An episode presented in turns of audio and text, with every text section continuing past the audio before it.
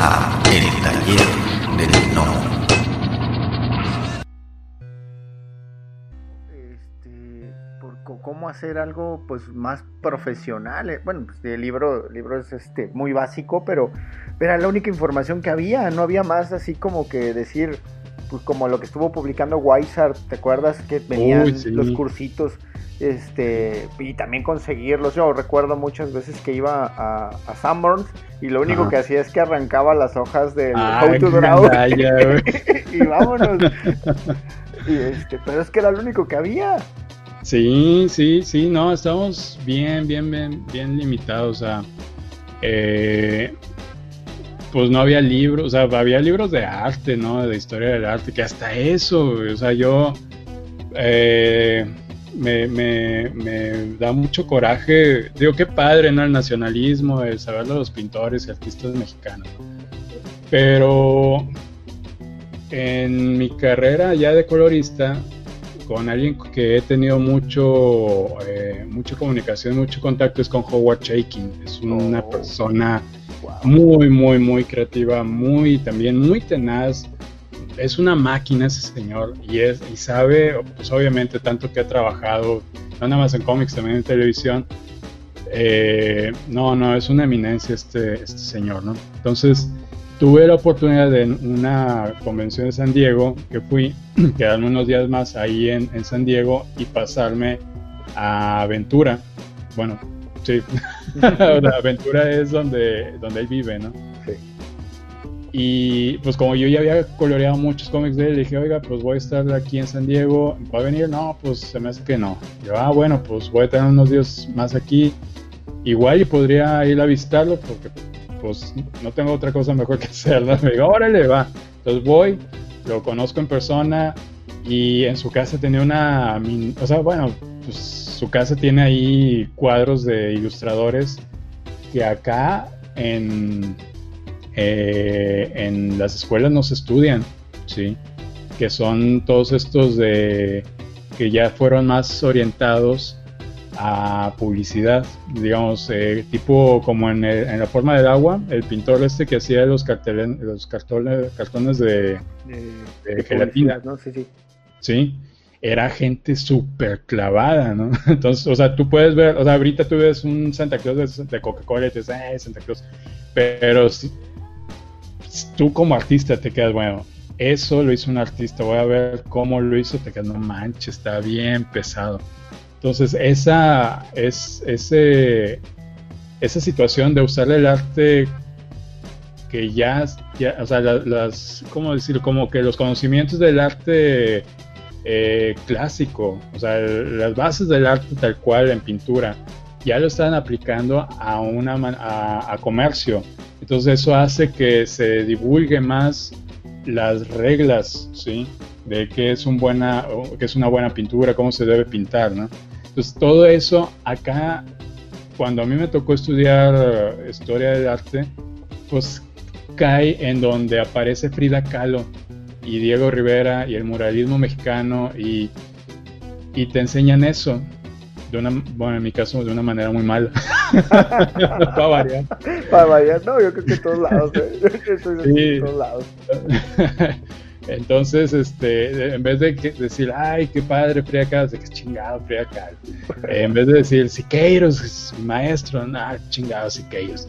No, o sea, no, a mí lamentablemente no, no se me enseñó bien y terminé muy molesto.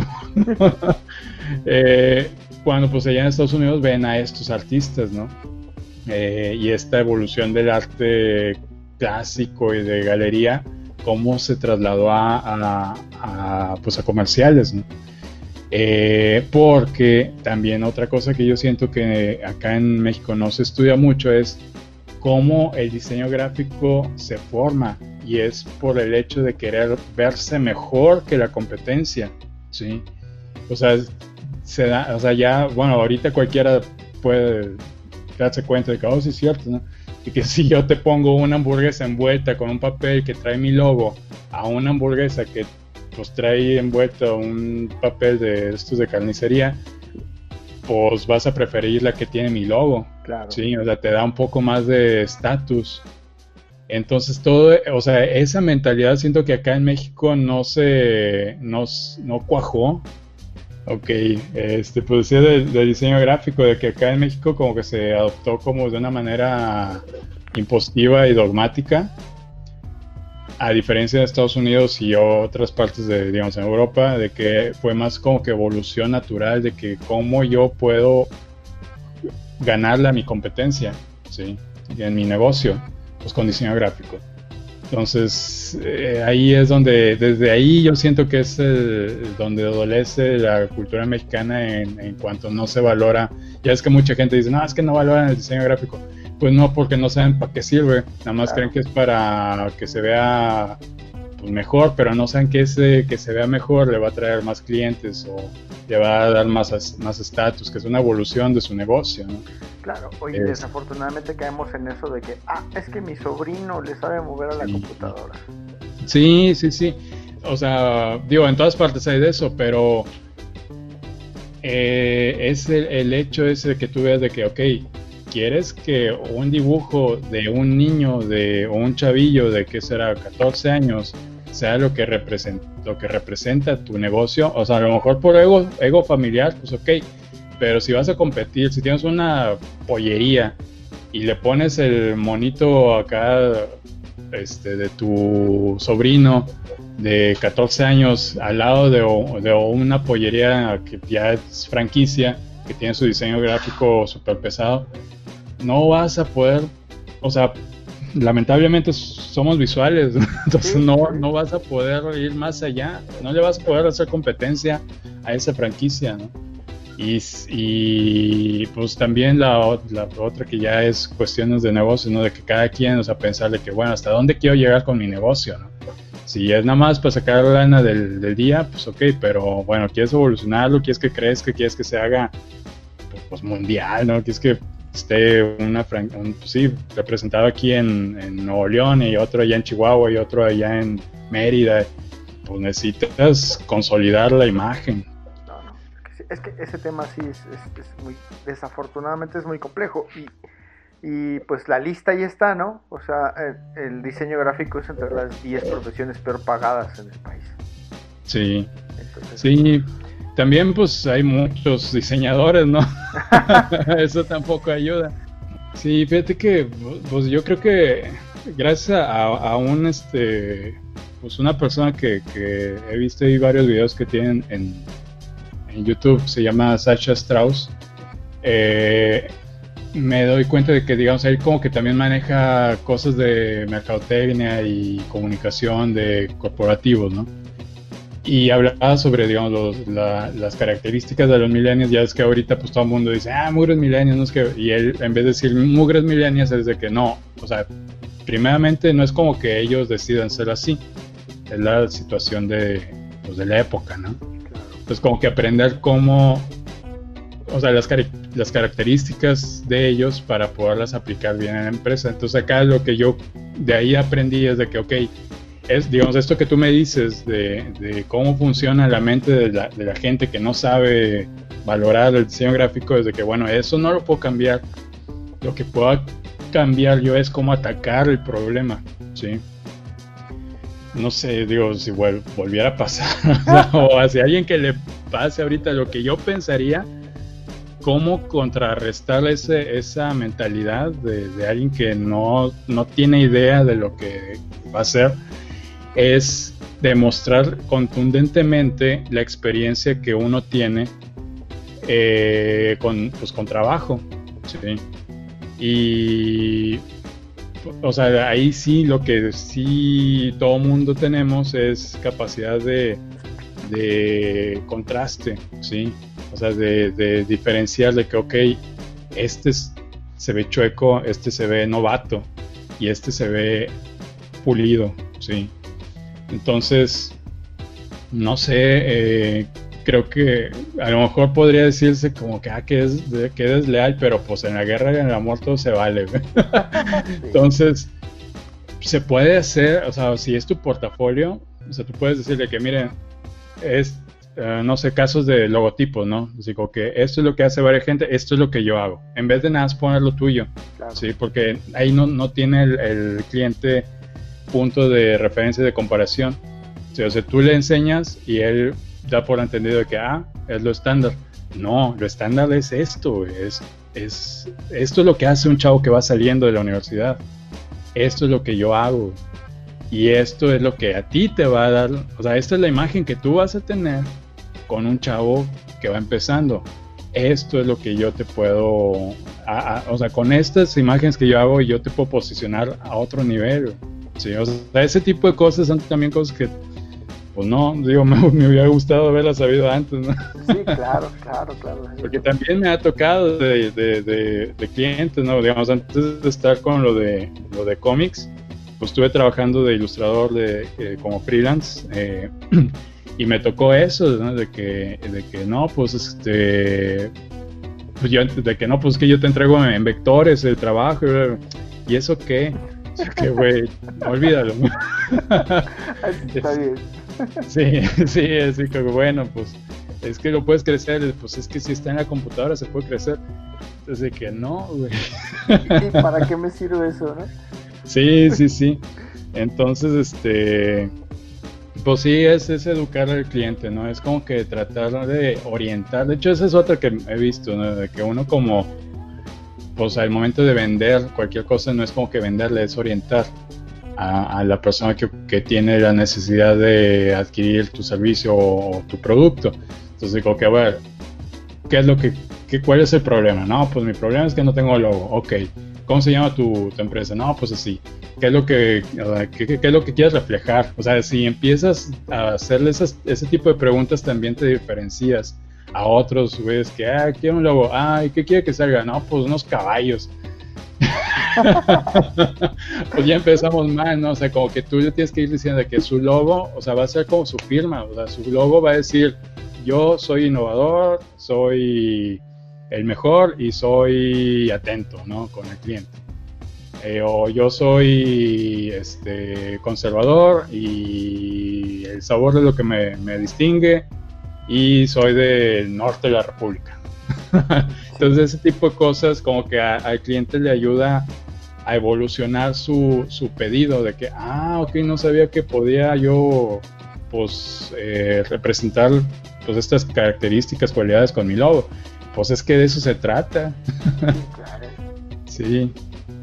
Entonces, pues sí, hay, hay, hay, hay que, como que ahora sí, como que agarrar al toro por los cuernos, pero saberle cuál cuerno.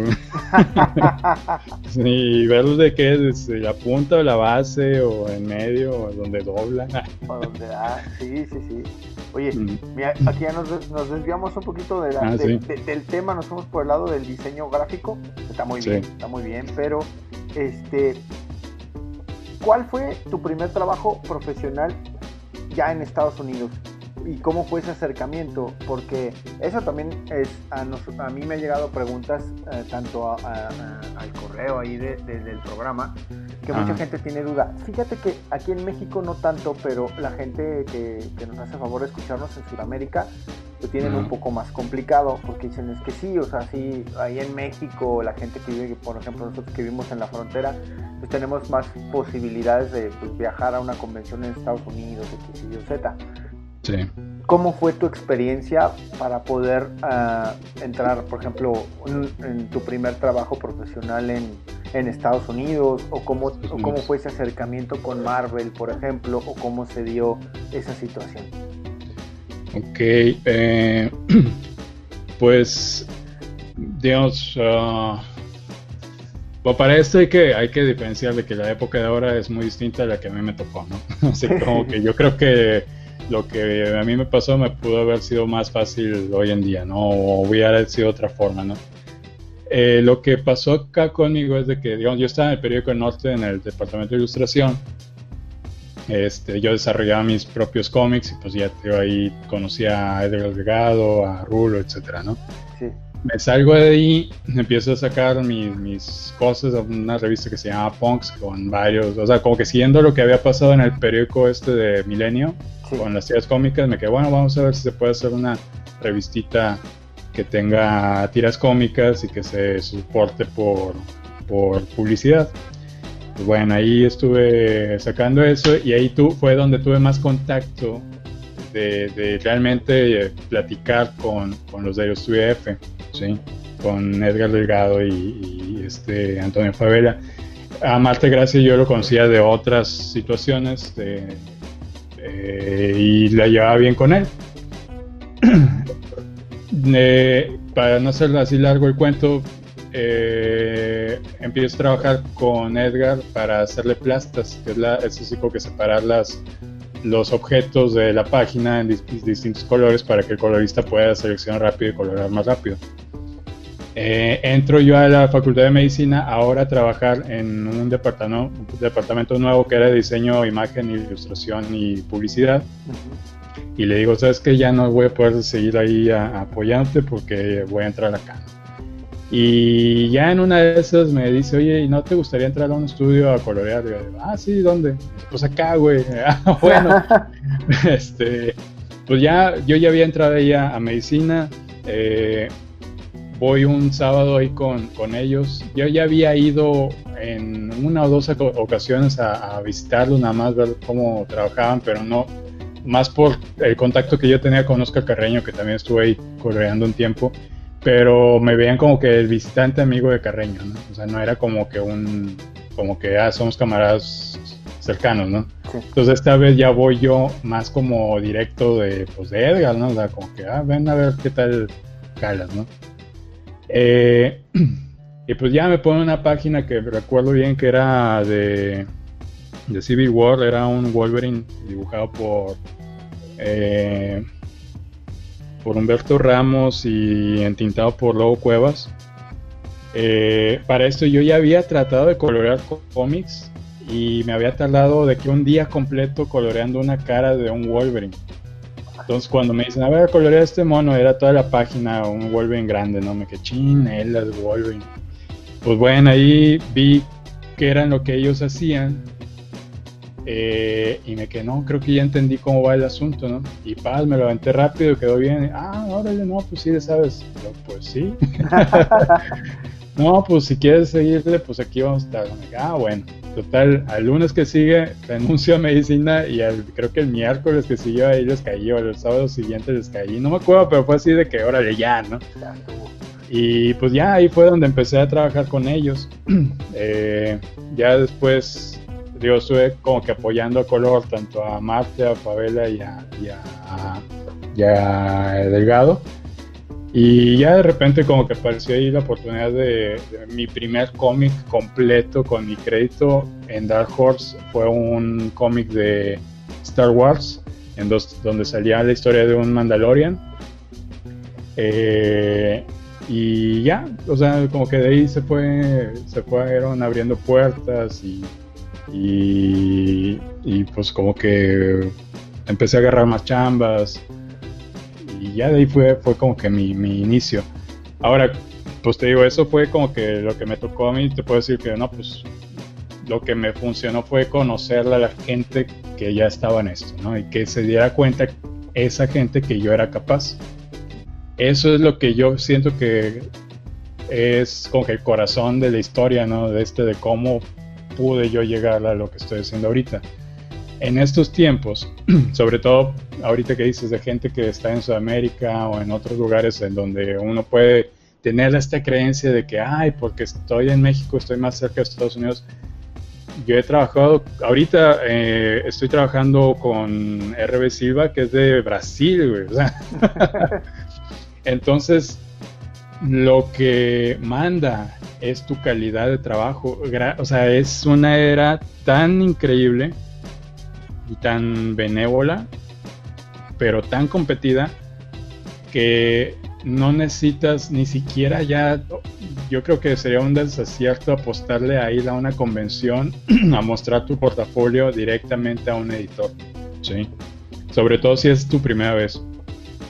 Si yo creo que lo más ideal es estar publicando en redes, en todas las que puedas, tu trabajo. Eh, mantener una red, digamos, ahorita antes, era como que DeviantArt, ahorita veo que está un, eh, creo que es ArtStation. Esa puede ser así como que tu base para tenerle ahí un portafolio. Ya no necesitas ni siquiera una página web. Claro, una página web que sea tu nombre.com siempre te da estatus, ¿no? Pero, o sea, más como que este güey se dedica a esto. ¿sí? O sea, no es como que, ah, es un chavillo que tiene que dibuje y sube sus cosas a las redes. No, este güey tiene su sitio en donde tiene, en donde dice que a eso se dedica, ¿no? Entonces, eh, o sea, si puede ser una página web, chido. Si no, órale, aviéntate a Instagram, TikTok, Facebook, eh, Deviant. Eh, hay otros, no me acuerdo ahí si hay veces que me llegan publicidades de redes sociales así dedicadas a arte, pero digamos la más con, ah bueno, Twitter obviamente, porque en Twitter están los editores y los escritores. Y en ArtStation ahí poner como que tu trabajo de lo mejor, ¿sí? O sea, en Instagram, en todo lo demás pones bocetos del día, haces lives de lo que estés dibujando por más chapón y rápido que salga ahí, o sea, la cosa en las redes sociales estas este, de, diario, se puede decir, es tener presencia y decir, aquí estoy, aquí estoy, estoy trabajando. Porque eso también el editor le, o sea, te, le dice de que este güey está trabajando todos los días en esto, ¿sí? Y puedo ver su evolución de, de, de hace un mes o de hace un año para acá, porque ahí está documentado. Pero ya si quieres ver el trabajo final y demás, obviamente ahí subes cosas bien, malas, medias, todo. Pero en ArtStation o uno de estos sitios más, más de galería, ahí metes un portafolio de lo más fino que tengas, ¿no? De, no sé, unas 20 imágenes, pero no lo que hiciste hace 5 años, a cosas recientes y que vayas ahí como que cambiándolas. O bueno, si quieres meter más, pero no, no, no dejarla que es, a que te represente un trabajo de hace cinco años, sino algo que hiciste hace un mes, dos meses, que fue así de que una pieza bien pesada que dices, no, qué orgullo que me levanté, ¿no? Claro. Entonces, ya con eso va, o sea, la, siento que también para, para los editores ahorita es una manera más sencilla de elegir artistas porque digamos antes era de que no, pues vas a una convención, agarras de que uno de que bueno, pues este se ve bueno, o sea, tiene buena, buena, o sea, un estilo bien amarrado, pero no sabes cuánto se tarda, no sabes el trato que tiene, no sabes cuánta gente lo conoce. Entonces acá ahorita pues es más fácil de que Marvel diga, de hecho le ha pasado a gente que yo conozco, ¿no? Que dice, no, pues de repente me llegó un mail de alguien que trabajaba en Marvel, que si podía hacer un Iron Man, y pues ya, así fue, sí. O sea, no, así de que, bueno, ¿y cómo lo hago? Pues como tú, has, como tú haces las cosas, órale, va. este, y es gente que, que, ni siquiera está en América, digamos, en España, ¿sí? O en, eh, ¿cómo se? En Filipinas, ¿sí? Entonces no, no, no, hay que quitarse esa barrera de la cabeza de que porque estoy en una región en donde no hay dibujantes, no ha destacado nadie en cómics, eso vale queso. o sea, lo que importa eres tú, tu formación, tu avance, tu calidad y tu trato. Y obviamente que hables inglés. Entonces, este, ya con eso es, órale, no, no esperes a que te llame luego, luego el, el, editor de Marvel o de DC o de una de una compañía grande, o sea, empiezas con, a lo mejor ahorita como están las cosas con cómics en Kickstarter, de que hay, hay escritores también buscando artistas que, que tengan buen estilo, que tengan buen precio, y pues ya con eso van haciendo proyectos y ya con eso tú también tienes portafolio y empiezas también a hacer una fanbase, sí, que también es algo muy importante que valoran los editores. Si llega una persona que ya tiene unos seguidores de que vamos a decir 500 mil seguidores a uno que tiene una fan desde 500, pues muy probablemente diga, no, pues es que el de 500 mil me va a generar, me va a hacer un, vamos a hacer un cálculo fácil de unos 100, 200, hasta 500 copias vendidas, ¿sí? En cambio, el, que va empezando con 500 seguidores, pues a lo mejor 30 que son los de su familia le compran el cómic. Sí, entonces eh, es eso, o sea, ya ahorita son cuestiones muy distintas a, las de antes, a las que a mí me tocaron, muy padres que hay que considerar para hacer la carrera. Claro, claro. Ahorita comentaste, ¿no? Que, debes de tener buena, buena, buena actitud. Eh, platicando con, con, un editor me comentaba que de las características que había, él pensaba que había tres características importantes en un artista para poderlo contratar. Decía, uno, que, que sea bueno, bueno en lo que hace, ya sea dibujando, coloreando, escribiendo. Dos, que sea rápido. Y la tercera era que fuera buena gente. ¿Tú concuerdas con esa situación? Sí, de hecho esa es una... Yo creo que ya regla así general, porque también la escuché de otro editor de, de IDW, que ahorita es como que directivo de Hasbro o algo así. Este, esas mismas las mencionó en una conferencia en, San Diego de que, o sea, de que uno como artista se clavaba nada más en, en la calidad, ¿no? Y no, pues al momento que estás trabajando ya en, la industria, pues tienes que entregar a tiempo. O sea, no importa. O sea, si haces un trabajo hermoso, pero te tardas de que un mes para hacer este medio cómic, no, pues ya la regaste, ¿no? O sea, tienes que optimizar tus tiempos y tu estilo.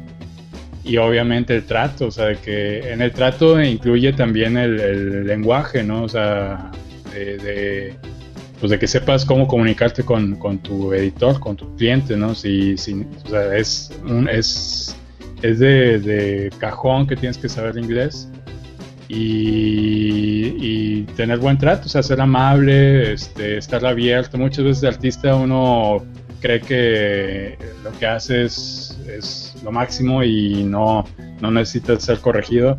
Y no, mucho, o sea, hasta hoy en día a mí me piden correcciones y a lo mejor sí me, me estreso en la que chihuahua, pero muchas veces de que aprendes de eso. De hecho, hace poquito, acá, el lunes pasado, hicimos una entrevista con, con este Barberi. Y él decía eso de que ahorita él está dibujando Spawn, ¿sí?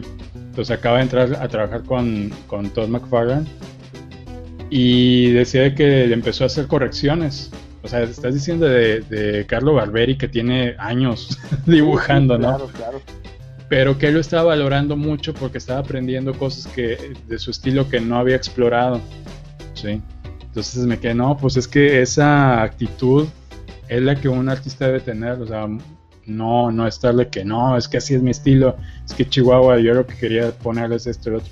Eh, o sea, sobre todo en esto de los cómics hay que tomar en cuenta que es un trabajo en equipo, que lo que eh, pone el escritor, pues a lo mejor se, o sea, batalló para desarrollarlo para que uno de dibujante llegue y diga, no, vamos a, dibujar, vamos a hacer esta escena, o vamos a hacer otra escena, o vamos a quitar cosas de esta escena. No, o sea, los escritores también tienen su corazón y, su, y su empeño por hacer las cosas. Y ya el escritor te dice, no, pues mira, esta es la idea y apórtele, porque hay casos, ¿no? Incluso el, Stan Lee hacía eso, ¿no? De que daba la idea general de la página y ya los eh, confiaba mucho en sus artistas y los artistas hacían el diseño de los paneles y de qué como que el desarrollo de la narrativa en cada página, pero con la guía eh, de lo que de lo que el escritor decía, ¿no? Entonces, pues, pues es eso, de ser humilde, de tener buen trato y con los editores, como dices, trabajar rápido y tener buena calidad. Y ya con eso estás del otro lado. Oye, ya, ya, tocaste el tema, que es un tema que también hemos estado trabajando aquí. Mm. te haré la pregunta, la pregunta eh, del caos, la, la pregunta que inició, digamos, la Civil War original. ¿Tú eres Team, eres Team Stanley o Team Jack Kirby? Ay, hijos. ah, nunca lo había pensado. Eh, Chihuahua. No, pues soy, soy Team Marvel. lo que pasa es que yo admiro, admiro muchísimo a los dos.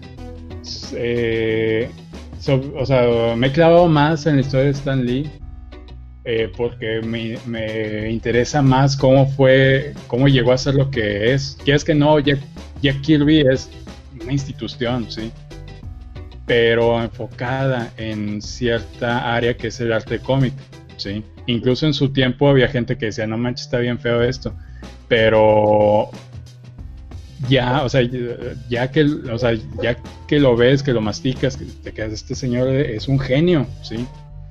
Eh, pero por el lado de Stan Lee, pues también la situación que le tocó, eh, sí llegó a innovar, sí, o sea, y creo que si no hubiera sido por los artistas con los que le tocó trabajar, no, a lo mejor no hubiera tenido el mismo impacto, ¿no? Pero, digamos, una, una diferenciativa aquí es que, ah, digamos, cuando llega Stan Lee, ya estaba el equipo de los artistas y se estaba publicando lo que se publicaba, que eran cómics, pues, fichesosos y establecidos en ciertas temáticas, con ciertos, este, pues sí, ciertas creencias que era lo que pensaba que la gente leía, ¿no? Entonces llega Stan Lee y aporta. Y en esos aportes va un arte, pues, pues de, primera calidad para, ese, para, para esa época, ¿sí? Con gente súper creativa, no nada más como este Kirby, sino como Ditko. Sí, Entonces, eh, por eso digo, no, pues soy Team Marvel porque son, son, o sea, yo siento que es esa, esa hidra de siete cabezas, ¿no? que llegó a comerse lo que se había hecho con los cómics, ¿no? Y a, a poner un, un nuevo una nueva manera de manejar los cómics. Porque pues digamos, ya estaba también por el otro lado Detective Comics, pero también estaban las mismas, o sea, todo estaba ciclado en los mismos temas, mismos, misma, mismo feeling de historias. Pues llega pues, Stan Lee y sí da un vuelco, da un muy parecido a lo que hizo Alan Moore después con Watchmen. Sí, o sea, siento que son revoluciones que, han pasado en, esta industria. Y la primera más evidente, pues es con Stan Lee. Ok, ok, ok, ese tema es este un poco sí. para mucha gente. Sí, no, y más cuando también, pues eh, Stan Lee tuvo sus trapitos, ¿no? Sí, claro, claro, claro. Yo, yo, lo pregunto, en mi caso particular yo soy King Kirby, pero pues, pues, a todos les pregunto, ¿ah? Sí. que es la madre de todas las Civil Wars esa. Sí, sí, sí. ¿Y a ti, mi estimado, qué te gusta más? Eh, ¿Dibujar o colorear? Eh, creo que ya por, por eh, hábito, ah, digo, me da mucho gusto dibujar, pero me desespero mucho porque como lo he dejado mucho tiempo, he perdido como que incluso como que mi estilo o sea, no sé muy bien qué, cómo, como cómo me nacería hacer las cosas, sino que tengo que estar buscando artistas para referenciar de que, ok, quiero trabajar esta imagen como tal, como este artista, ¿no? Eh, y como coloreo muy rápido, bueno, entre comillas, porque me tardo, van a pensar que coloreo de que en una hora una página, no, me tardo cuatro horas, ¿no? Pero es eso de que, o sea, voy viendo la, la, página terminada, ya color. Sí. Entonces eso me estimula mucho de que, ah, ya está quedando, ¿no? Y en dibujo no, o sea, estoy haciendo desde cero el boceto y luego la línea definitiva con lápiz y luego entíntalo. Entonces punto de que son las mismas cuatro horas, pero en un pin-up que no tiene color. Entonces, sí me, frustra mucho y me, aparte que siempre tengo chamba y si no tengo chamba, pues tengo una familia que pues también requiere atención, ¿no? Y me da mucho gusto estar pues también jugando con él, con mis niños o, comer o dormir. Yo creo que es una de las bondades, ¿no? De, ser eh, artista, ¿no? Que, de alguna otra manera tienes la opción de poder estar en tu casa y convivir con la familia y así, ¿no?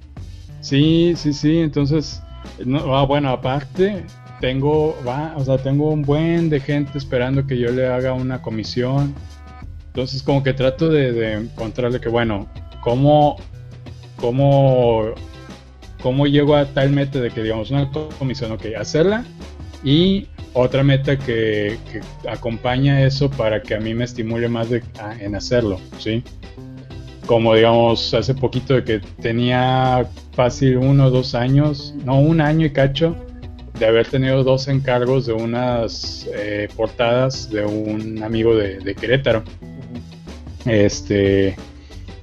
Y ya me da pena porque, pues, decía, no manches, que no, no encuentro el tiempo, ¿no? Entonces lo que hice fue de que, bueno, ¿cómo le hago para que me estimule más hacerlo y sentarme y que, ah, bueno, voy a hacer un stream? claro. Sí, entonces ya con eso me queda bueno, pues a la otra que me salgan, este, este, pues así comisiones, pues las hago en stream. Pero tampoco es de que tú digas, ah, tengo un chorro de tiempo para hacer streams. O sea, digamos, cuando empezó esto de la, de la, del COVID, ajá, Sí, pues ya es que hubo como que un, freno en varias, en, todas partes, ¿no? También incluyó en Marvel. Entonces tuve mucho tiempo libre. Gracias a Dios no fue como que me afectara en, en cuestiones de que yo estuviera alarmado de cómo solucionar gastos y demás. Pero sí me quedé, bueno, vamos a, también a, ajustar aquí gastos. Y pues con el tiempo que tengo, pues vamos a explorar otras redes, ¿no? Como digamos Twitch, y darle su tiempo a, Instagram y a Facebook y ahí empecé a publicar y hacer este, streams y de ahí que ahorita me quedo chihuahua, qué ganas de seguirle a esos streams, pero pues, pues por chamba no. sí, me llegó a la normalidad y ya. ya se acabó eso. sí, sí, sí. Oye, y comentas que dura, o sea, cuatro horas, cuatro horas en, el desarrollo de, de, la página ya completa coloreada. Pero eso ya no incluye los, las plastas, ¿verdad? Los sólidos, eso sí, o también te avientas los sólidos. No, no, no, esas plastas, de hecho tengo un equipo de dos, tres este, colaboradores, dos eh, que son de plastas, eh, uno es eh, Mike Méndez, que desde hace años está ahí conmigo y es, como un fiel escudero. otro me ayuda también con fondos, eh, aunque por lo general los pulo, pero bueno, eh, es como que lo que me ayuda como que a no ver la página en blanco, ¿no? Como que ya tiene, ya él también me, sabe como que mis trucos de que, de que en la página, en el panel, qué es, el, qué es lo que, a lo que me voy, me voy a enfocar, ¿no? Entonces ya sabe más o menos cómo meterle ahí los colores y, demás de, los fondos. Eh, él se llama Sergio Flores.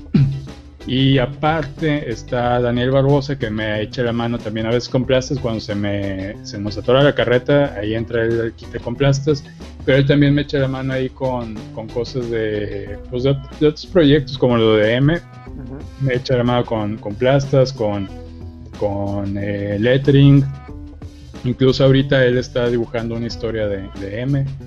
Y edición hasta de, de video y audio, entonces ahí con ellos tres es, con los que me estoy apoyando ahorita. De repente han entrado otros ahí por, cuestiones de, tiempos, de que ah, pues, ocupamos a alguien que, que entra al quite, le hablo a, otros este, que, identifico. Y, así me la, me paso, ¿no? Entonces, digamos, al momento que yo te digo, no, pues tres, tres cuatro horas en una página, estoy diciendo una página que, que me la llevo más o menos tranquilo digamos, eh, los, como ayer, ayer en la noche, los martes en la noche estoy con un taller virtual, que esa es otra que estoy haciendo, eh, para, pues banda que me, ha dicho, ¿no? De que, oye, es que quiero colorear, bueno, vamos a hacer un, el modelo que, que hacían los, los artistas eh, en el Renacimiento medievales, ¿no? De que pues antes no había escuela, querías pintar, pues ibas al taller del pintor y ahí te pues, veías cómo trabajaba y de repente te pasaban cosas y, así, ¿no? O sea, te pasaban cosas para que tú ya las solucionaras y etcétera, ¿no? Entonces, ayer en tres horas me aventé una página, ¿sí?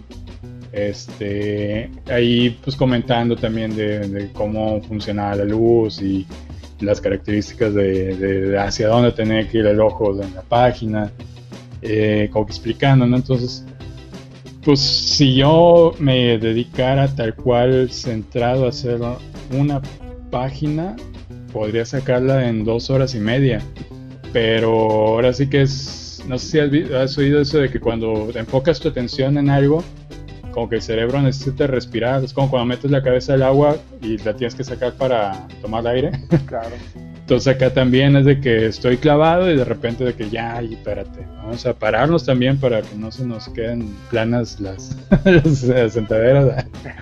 y, y pues no sé, mientras escucho tutoriales o audiolibros o podcasts, entonces ahí estoy este, como que distrayéndome un poco en el proceso, ¿no? Por eso digo, no, pues en cuatro horas, hay veces que seis y la página tiene muchos monos. La voz y la producción de este podcast estuvieron a cargo de Adro, a un guion de El Piedra. Para todas sus dudas, sugerencias y comentarios, tenemos la siguiente dirección de email: tallerdelnomo.yahoo.com. Gracias y hasta la próxima. Este fue el podcast del Taller del Nomo.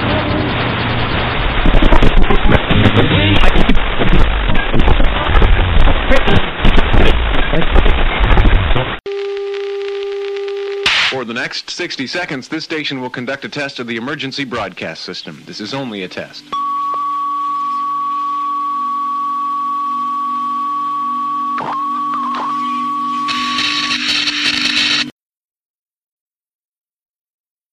Antes de terminar, queremos agradecerles que nos hayan escuchado y les recordamos que nos pueden buscar en Instagram, en nuestra página de Facebook y contamos con un canal en YouTube donde cada emisión analizamos una key issue con alguna muerte, primera aparición o algún evento importante que haya aparecido en los cómics. Búsquenlos y por favor denos like. Hasta la próxima.